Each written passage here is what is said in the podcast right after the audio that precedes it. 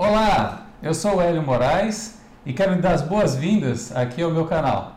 Hoje eu tenho o prazer de entrevistar para você o professor Wesley de Paula, que além de professor universitário é consultor estratégico.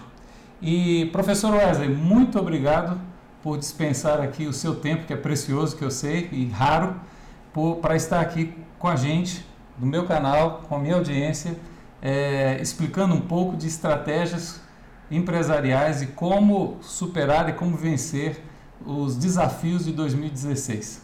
Eu é que agradeço, é uma honra estar aqui. Muito bem. Para você que está assistindo, é, eu gostaria de apresentar rapidamente o professor Wesley. E eu tenho aqui uma cola, porque tem bastante coisa para falar. O professor Wesley, ele.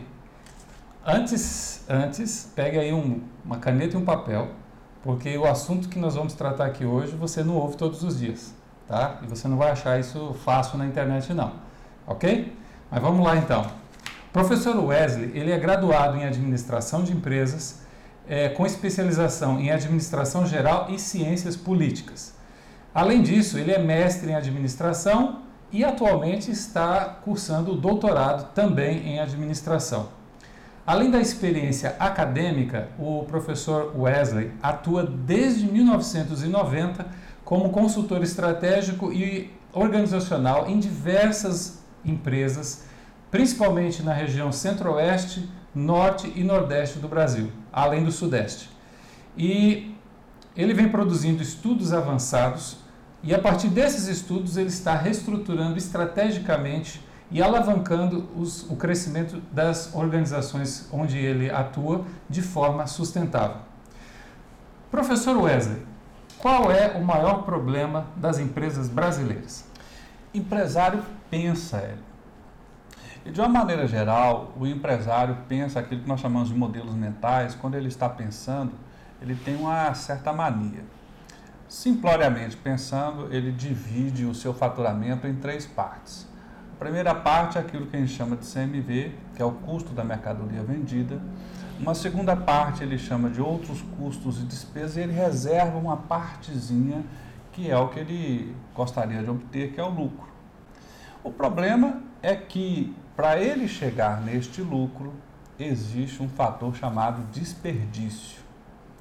O desperdício no Brasil é um dos maiores do mundo. Nós brasileiros, não sei por que cargas d'água, desperdiçamos muito. Desperdiçamos o tempo das pessoas, dos funcionários. Tempo significa que você tem que contratar mais pessoas, que significa mais custos, mais riscos trabalhistas significa que você desperdiça também materiais, você tem que comprar mais máquinas, mais equipamentos, e tudo isso significa custo, despesa. E no final das contas, a maior parte dessas organizações costumam não ter o lucro que gostariam de ter. Muitas vezes até tem lucro, um pouquinho, poderiam ter muito mais. O combate ao desperdício é absolutamente necessário. Uma pesquisa da ONU levantada no Brasil em 2012, constatou que, em média, no Brasil, o desperdício é da ordem de 30% Nossa. da receita toda que uma organização obtém. Então, imagine, por exemplo, que muitas empresas pagam hoje cerca de 40% em tributos. Imagine o lucro que fica para essas empresas. E agora você imagine que, que é 30% em desperdício. Esses 30% podia estar no bolso do empresário. Com certeza. Na forma, no formato de lucro. Talvez não consiga de imediato ou em curto espaço de tempo eliminar 30% de desperdício, mas já imaginou se você consegue eliminar 10%, que tem impacto de 10% na receita da organização como um todo, ou de 5%, ou de 15%, é muita coisa. Muita coisa, é verdade. Puxa vida, já viu quanto desperdício? Professor Wesley, na sua experiência de 26 anos orientando organizações por quase todo o Brasil, e eu sei que algumas organizações são grandes, com muitos funcionários, qual a maior organização que você já, já orientou? Empresas de 2 mil funcionários, dois mil funcionários. É, então nós estamos falando de empresas grandes, como também empresas pequenas. Sim, pequenas. É. Nessa sua experiência, qual o principal erro que você vê desses empresários, dos empresários brasileiros?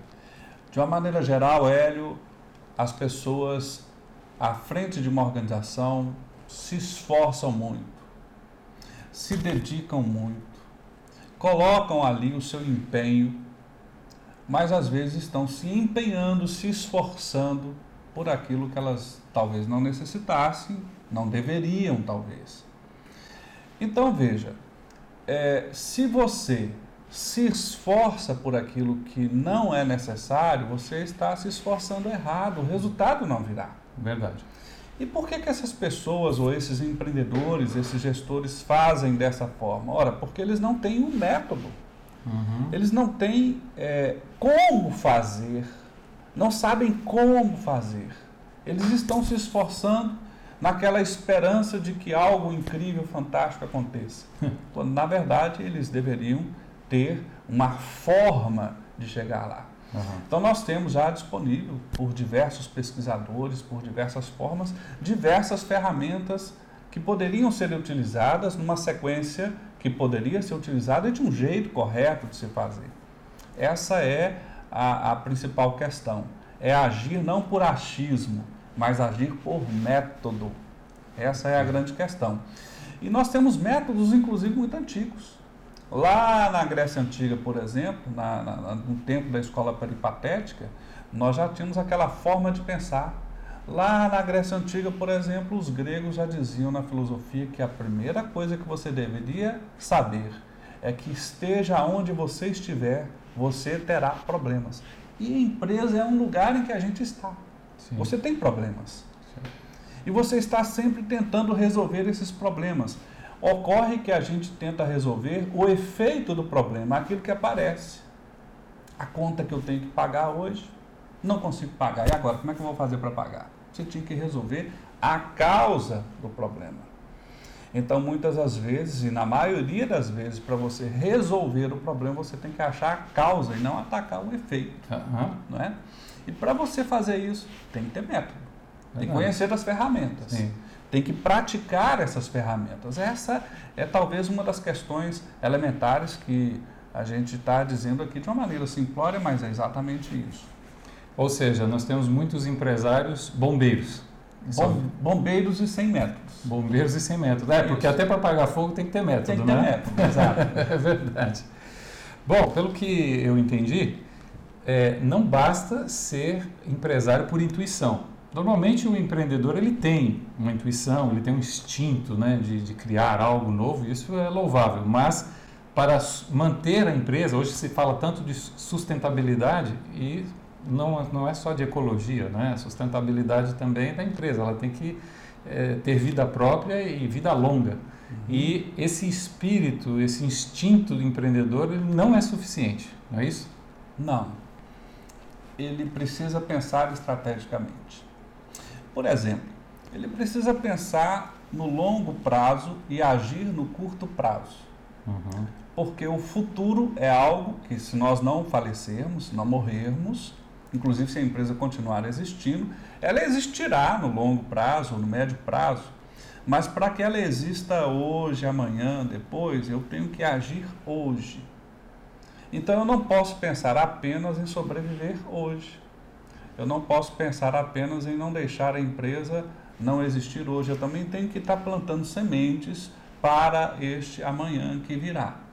Se eu não plantar essas sementes, esse amanhã nunca chegará. E que sementes são essas? Por exemplo, estrategicamente, se você não imaginar qual é o futuro provável e escolher os caminhos para que esse futuro provável te favoreça, esse futuro nunca chegará para você. Então a gente vai passando com os nossos esforços, os cabelos brancos vão chegando uhum. e a gente vai lembrando, puxa, eu sofri tanto ontem, sofri mês passado, ano passado, e eu me esforço tanto e estou sofrendo e não consigo é, resolver o problema. Hoje eu continuo no meio do problema. E, e amanhã, como é que será? Problema nunca vai deixar de existir na empresa, só troca de lugar.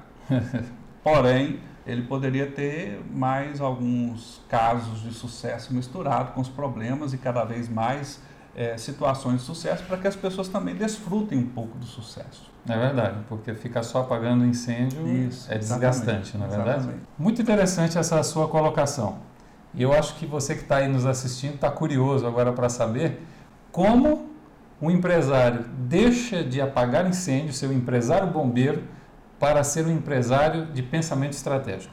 Mas antes de você responder, eu tenho uma coisa para você. Fique até o final, porque eu tenho uma notícia muito boa para dar e que vai ou que pode revolucionar o seu negócio já agora em 2016. Então continue acompanhando a gente, além dos ensinamentos que você está vendo aqui, tem, tem surpresa, tá certo? Então aguarda aí. Mas professor Wesley, continuando, como deixar de ser empresário bombeiro e passar a ser um empresário com pensamento estratégico? Eu me perguntava exatamente isso quando eu estava fazendo o meu bacharelado. É porque eu fui introduzido a diversas teorias, cada uma me parecia mais fantástica do que a outra. É, só que cada uma delas pareciam ser antagônicas às outras. E eu falava, puxa, me perguntava, se são tão fantásticas essas teorias, por que elas se discordam entre uhum, si? Sim. Não é verdade? É.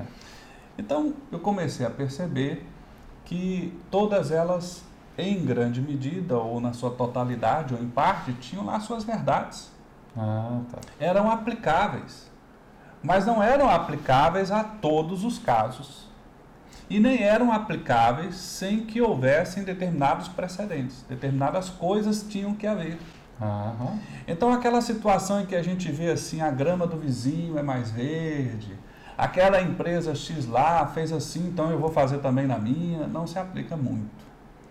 Nós vemos os casos, eles são motivadores, o caso do vizinho que é um sucesso é um motivador, sem dúvida nenhuma, aprendemos com ele, sem dúvida nenhuma, mas o caso do vizinho pode não ser necessariamente o meu caso, porque o vizinho pode estar numa situação diferente da minha. Sim. E é nesse sentido que surge o método SPIMAC. O método SPIMAC foi criado por mim, mais alguns outros colegas que estudavam assunto, a, a fundo essa questão, e chegamos à conclusão que todas aquelas teorias eram válidas, todas aquelas ferramentas eram válidas, desde que se colocados em determinada sequência, num determinado cenário. Uhum. O método SPIMAC ele não é, é revolucionário a ponto de criar nada incrível, exceto por um fato, ele é sequencial ele é, aponta o que deve ser feito primeiro, o que deve ser feito segundo, o que deve ser feito em terceiro lugar, em quarto lugar e assim sucessivamente, dependendo daquela situação em que aquela organização se encontra. Certo. Então ele, ele é adaptável, ele é modelado em função da realidade da organização. Isso. Ah, perfeito. Naquele cenário, naquela condição que a empresa se encontra. Então, por exemplo, muitas empresas elas estão ali numa situação de penúria econômica, que é aquilo que a gente chama de sinal de fraqueza ou de situação de fraqueza, de fragilidade. E ela está pensando em atacar o mercado, quer dizer, um despropósito. É, numa situação de, de, de a gente tentar demonstrar isso é, contando um caso, imagine que essa empresa fosse uma organização semelhante a uma pessoa que está doente. Uhum.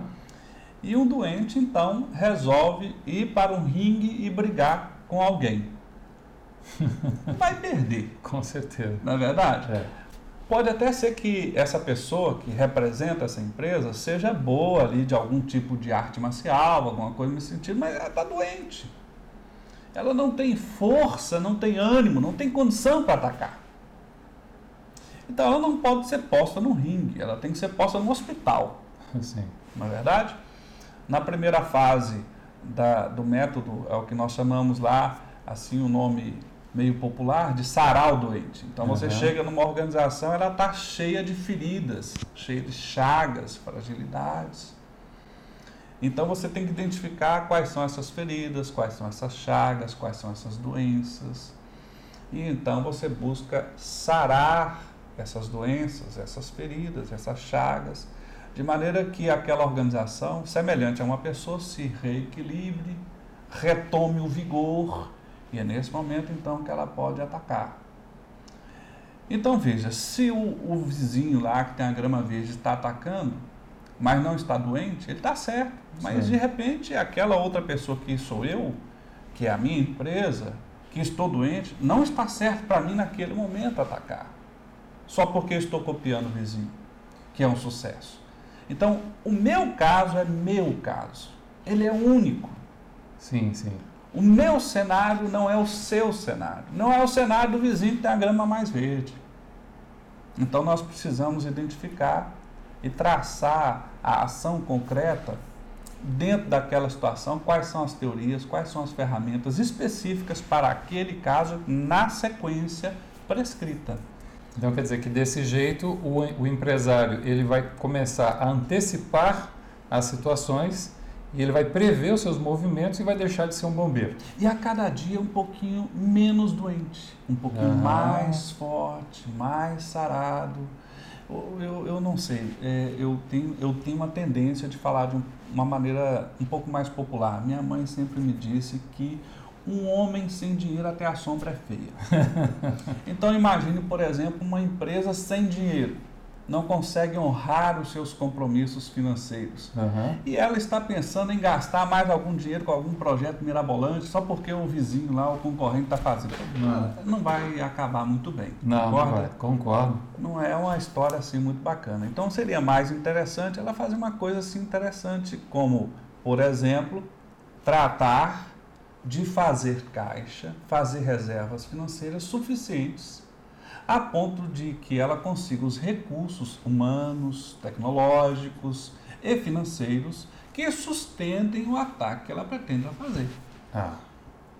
Então tudo tem um método e tem uma sequência lógica. Princípio, meio e fim. Princípio, meio e fim. É, e dentro desse contexto, é, você poderia citar, obviamente sem citar nomes, mas citar aqui para a gente é, algum caso, alguma situação específica onde esse método foi aplicado e revolucionou o negócio? É, é, não se trata de uma revolução, mas de uma evolução sistemática que gera uma situação de sustentabilidade. Certo. Eu me recordo há já algumas, alguns anos, eu diria quase duas décadas, um fato que ocorreu é, no estado de Minas Gerais, de uma rede de padarias. Nós tínhamos lá três padarias que estava sofrendo um ataque que é muito interessante do ponto de vista estratégico. Uhum. Porque, de uma maneira geral, se nós olharmos as teorias ligadas à estratégia mercadológica, nós podemos dizer que o que as pessoas compram das empresas não é preço, não é produto. O que as pessoas compram são benefícios de acordo com aquilo que elas dão valor. E essa padaria estava sofrendo um ataque de uma nova padaria que se instalou e a sua principal estratégia era vender o pão pela metade do preço. Nossa. É, se não me falha a memória, naquela época o pão era vendido a 10 centavos, porque naquele período histórico não se vendia pão como hoje, aquilo, aquilo mas por unidade. unidade. Uhum. E o pão francês, no caso, era 10 centavos e o concorrente estava vendendo a 5 centavos. E o que, que nós fizemos? É, resumindo bastante a história, nós fomos verificar se a operação que esse concorrente estava fazendo era sustentável. Certo. É, e chegamos à conclusão que ele investia algo em torno de 4 centavos por pão para vender o pão assim que a margem de contribuição do pão era um centavo. Certo. E que aquilo só era possível de dar lucro se ele tivesse pelo menos 70% de participação de mercado naquela cidade específica. Uhum. E, na nossa opinião, pelos levantamentos que nós fizemos, ficamos lá tentando verificar, chegamos à conclusão que achamos que ele tinha algo em torno de 85%, ou seja, ele tinha lucro. Mas para que ele tivesse lucro, ele estava quebrando o mercado. Uhum. Como é que se enfrenta uma situação dessa? Não é? Como? Se a gente baixasse o preço também. A famosa guerra de preços, né? ambos a 5 centavos. Sim. Então, ambos quebrariam. Sim, verdade. Não é mesmo? Sim. E nós vamos fazer aquilo que nós chamamos de pesquisa de escala de valor, que é basicamente, simploriamente, eu não vou falar aqui da metodologia, mas levantar com o cliente o que é que faz com que ele escolha ou esta padaria ou aquela. Certo. Então, além do benefício central, que é obviamente saciar a fome, nós descobrimos que o que faz o cidadão comprar pão nesta padaria ou naquela padaria, o principal motivo é a proximidade. Uhum. Então, as pessoas, em mais de 70% dos casos, estavam comprando o pão da padaria mais próxima. E nós pegamos então um mapa da cidade, colocamos sobre a mesa e colocamos os alfinetinhos para saber onde é que estavam as padarias e descobrimos uma coisa curiosa. Ah. Todas as padarias estavam no centro da cidade. Nossa. Era uma cidade que há cerca de 50 anos todo mundo estava ali. E a cidade foi crescendo e o centro foi ficando muito caro e as pessoas foram se mudando para a periferia. Uhum. E na periferia ninguém tinha padaria. Nossa. Então as pessoas para comprar o seu pãozinho de cada dia tinha que ou pegar um ônibus, ou seu automóvel, ou a sua bicicleta, uhum. e ir lá no centro comprar a padaria. Já que ele tinha se esforçado tanto, ele comprava o pão mais barato. Claro. E o que nós fizemos foi uma coisa simples. Compramos alguns automóveis é, do tipo bestas, fizemos ali uma adaptação nesses automóveis para que tivesse a estufa, para que o pão ficasse quentinho, e fizemos toda uma padronização daqueles automóveis. E fizemos uma campanha publicitária da padaria, lembrando que era sempre próximo de você no horário que os clientes queriam e visitávamos toda a cidade levando o pão vendendo a 10 centavos uhum. e assim acabou o movimento no centro e o nosso concorrente é, se inviabilizou, porque ele passou a ter menos de 30% de participação de mercado, uhum. não conseguiu se sustentar e acabou desistindo do mercado. Nós retomamos o espaço mercadológico, nos posicionamos muito bem. Então veja, essa é a sequência. Você precisa achar quais são as causas das suas feridas. Sim. Feridas de gestão, feridas estratégicas, feridas mercadológicas, Quais são as causas daquelas chagas que estão matando o seu negócio? E a partir daí é que você propõe qual é o seu plano estratégico, o seu plano de ação. Sim. E então, efetivamente, executa esse tipo de coisa. E é aí que começam a surgir os resultados. E posteriormente a isso, a gente tem que fazer o processo de sustentabilidade, tornar esse sucesso sustentável, constante, Sim. como o professor Tim Collins sempre diz, você tem que fazer empresas feitas para durar. Durar. Senão, é, é o caso da, da, da, padaria que entrou e depois saiu. Quer dizer, Isso. ela estava tendo um sucesso momentâneo, momentâneo, momentâneo mas depois ela, ela não conseguiu se sustentar. É? Exatamente. Fantástico exemplo. Muito obrigado. Esse exemplo, olha aí, anota, eu disse que era para anotar, mas vamos lá, vamos continuar porque ainda tem mais, mais coisa boa aqui pela frente. Bom, depois desse exemplo, eu acho que ficou claro para você que existe uma forma e uma fórmula de administrar o negócio sem usar o famoso achismo, é? sem andar dando tiros no escuro.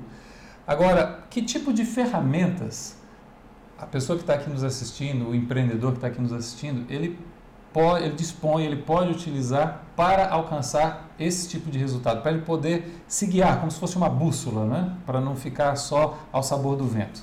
É, nós temos ferramentas desde simples a ferramentas complexas, mas é, nesse momento eu gostaria de falar das mais simples, aquelas que são principais, que te ajudam a raciocinar soluções a partir dos seus problemas imediatos que você está ali e que são coisas que normalmente eu falo nesse workshop que eu faço muito raramente. Uhum. Mas, é, por exemplo, nós temos a matriz de priorização, a matriz da escola peripatética, que mais recentemente é conhecido como a matriz dos cinco porquês, né? a, a matriz Gucci, é, nós temos o SWOT é, estratégico que envolve do, do, o, a, o casamento de dois tipos de SWOT quantitativos. É interessante porque tem um processo de votação que aponta exatamente quais são os cinco pontos que resolvem cerca de 80% dos problemas é, daquilo que está sendo analisado especificamente. Não é uma, uma análise SWOT não, simples. Não, não, não, não. Ela, é, ela, é, bem, bem profunda, bem complexa, envolve votação, quantitativo. Uhum é, porque é inclusive baseado no diagrama de Pareto, né? Uhum. que é aquela escala de 20-80, ou seja, se você resolver 20% dos seus problemas, você resolve 80% das questões ou, ou do efeito do problema na empresa. Uhum. Então nós temos um sequencial de pequenas ferramentas que entrelaçadas entre si apontam efetivamente um caminho resolutivo dos principais problemas que você pode encontrar numa organização. Fantástico, professor Wesley. A, a maioria dessas ferramentas que você citou aqui são são ensinadas, acho que em raros cursos de, de, de pós-graduação no Brasil, e né? bons cursos, Tem né? que ser bons, bons cursos, né? Cursos, é. É. Eu não disse para você anotar aí, mas eu acredito que quem está aqui nos assistindo é, tem interesse em se aprofundar e conhecer mais, né? Você tem alguma bibliografia, alguns livros para indicar para aqui para o nosso público para pesquisar e deixar de ser bombeiro? Olha, são muitos livros para fundamentar as ideias. Mas é claro que nós podemos citar alguns. Por exemplo, um livro que você não pode deixar de ler é A Meta, de Goldratt. É um livro realmente incrível. Aliás, toda a bibliografia de Goldratt merecia ser lida. Outro livro muito relevante de se ver é Safari de Estratégia, de Nitzberg. Realmente, embora seja necessário que você tenha um embasamento razoável para entender as ideias ali, mas de fato é um grande livro que merece ser lido. É, se você começar a pensar em Peter Senge, a quinta disciplina também outro livro fantástico e assim sucessivamente eu poderia ficar falando aqui de dezenas talvez uhum, claro é, a, a, metodologia do método SPMAC ele é baseado em centenas de bibliografias né e a, a, grande sacada do método portanto não é a falta de embasamento que aliás ele é muito embasado uhum. mas é exatamente pegar todas essas teorias e essas ferramentas em diversos tipos de autores e conseguir sequenciá-los. Ah, ok. Misturá-los e sequenciá-los. É, criar uma lógica, né? Criar uma lógica, é, uma lógica sequencial. Por isso que você disse que no início, lá na sua carreira, quando, ainda na época da isso. graduação, parecia que as, as, as, estratégias eram excludentes. E, é por, e muitas vezes eu ficava me perguntando assim, incrível, e agora, como é que eu uso isso? Ah, ok. Em que momento eu uso isso, né? Porque você muitas vezes aprende aquela teoria ou aquela ferramenta, daquela ferramenta, mas você sabe fazer, mas não sabe quando fazer, em Sim. que cenário fazer, né? até que extensão fazer. Sim. Então, esta é uma, uma, uma questão muito pertinente. Será que no meu caso, nesta conjuntura, devo fazer isso agora? Uma boa pergunta. Nós só temos, é, Hélio, 24 horas por dia. Depois da morte, é a única coisa em que todos os seres humanos são iguais. Eu tenho um tempo limitado de vida e só 24 horas por dia. Meu tempo no dia tem que ser dividido para a empresa, para o meu trabalho, portanto, tem que ser dividido para a minha família, eu tenho que arrumar tempo para mim, eu tenho que arrumar um tempo para aquilo que é, alguém já disse que é o ócio criativo, que é parar para curtir a vida, para pensar. Nós também temos que fazer isso, mas nós só temos 24 horas por dia. Desafio grande. 24 horas por dia, só isso. Então, se nós não formos produtivos e formos focados, como diria Al Rice, foco é fundamental para o sucesso. Eu posso fazer tudo, mas se eu fizer tudo, eu acabo não fazendo nada. Se eu tentar fazer tudo, eu não faço nada. E aí onde a gente entra na questão da, do desperdício que existe Exatamente. no Brasil. Excelente, professor. Esses livros realmente eles são fantásticos e são um ponto fora da curva. É, o problema é que as pessoas elas passam muito tempo na televisão e a maioria não está disposta às vezes a investir 200 reais ou mais em um desses livros, né? Mas quem estuda, quem se dispõe a investir em conhecimento, consegue se diferenciar facilmente da concorrência aqui no Brasil, não é mesmo? É verdade. É, existe uma teoria chamada teoria dos modelos mentais, que é a forma com que as pessoas pensam. Uhum. Não é? a, a filosofia antiga lá da Grécia já dizia que não existe ação sem pensamento. Você, antes de fazer qualquer coisa, pensa antes. Mas já imaginou se você pensar errado? Uhum. Vai, Né? vai agir errado. Vai pensar errado e agir errado. Verdade. Não é? E o efeito não será certo. Não será bom, entende? Então, uma arte que a gente tem que preservar e cultivar é a arte de pensar certo. Então, nós temos que ir em busca do conhecimento, do pensar certo, porque se nós, em primeiro lugar, pensarmos corretamente, começaremos a fazer corretamente aquilo que precisamos fazer e que vai dar aquele resultado ideal, gostoso, justo que necessitamos. O sucesso que a gente diz é o resultado que começa lá nesse pensamento eh, inicial, não é? Olha, como eu falei anteriormente, eu disse que eu tinha uma notícia muito boa para dar para você. Então, agora presta atenção no que eu vou te falar. Como eu disse, o professor Wesley, ele tem uma agenda muito lotada e ele dispensou aí um pouco desse tempo precioso para estar aqui comigo e com vocês também.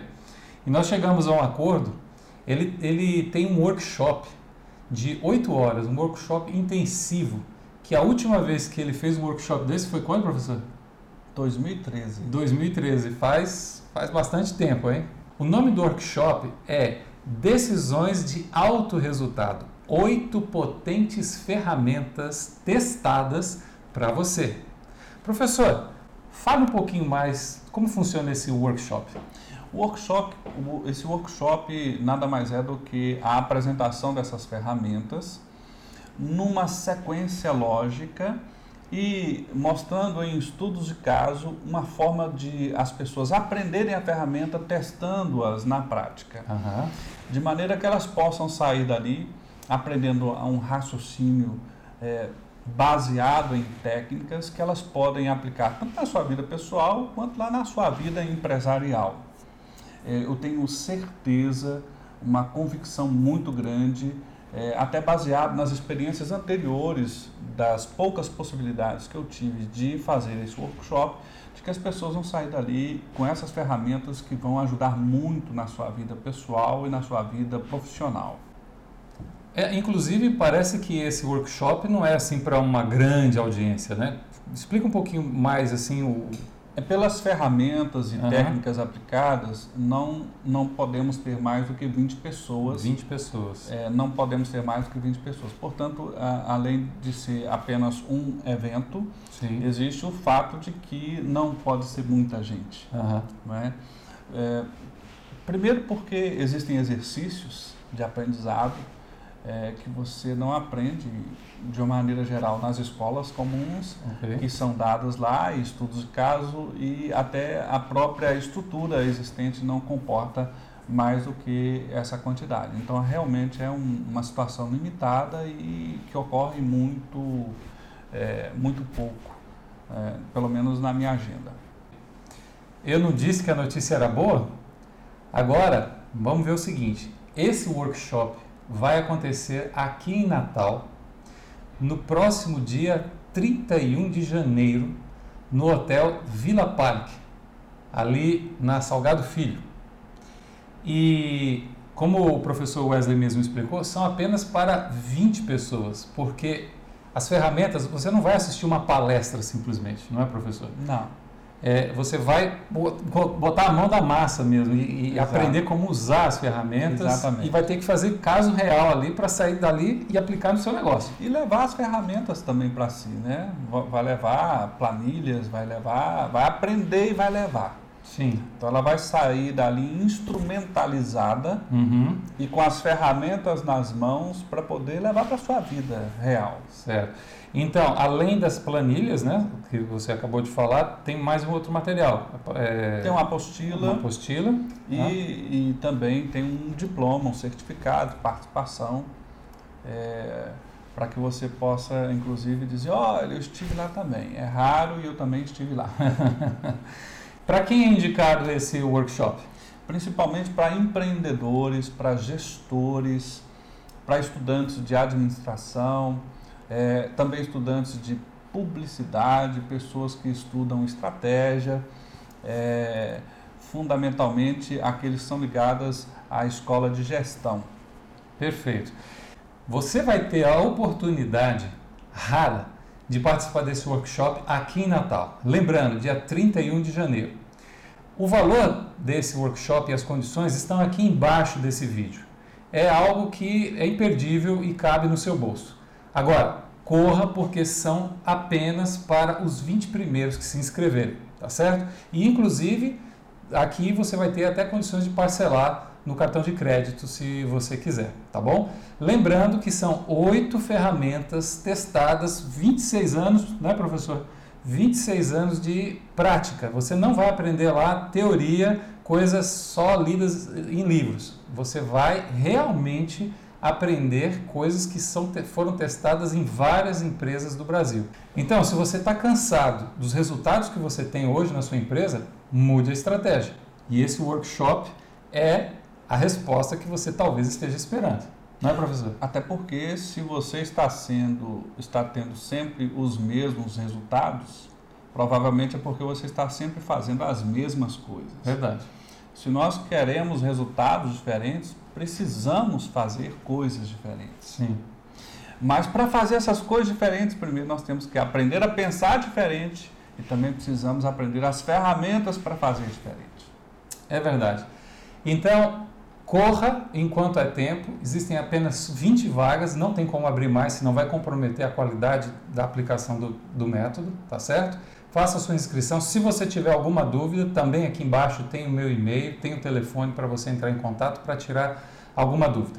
Professor Wesley, eu estou muito agradecido por você ter vindo aqui, compartilhado esses ensinamentos preciosos, não só para mim, mas aqui também para quem está nos assistindo.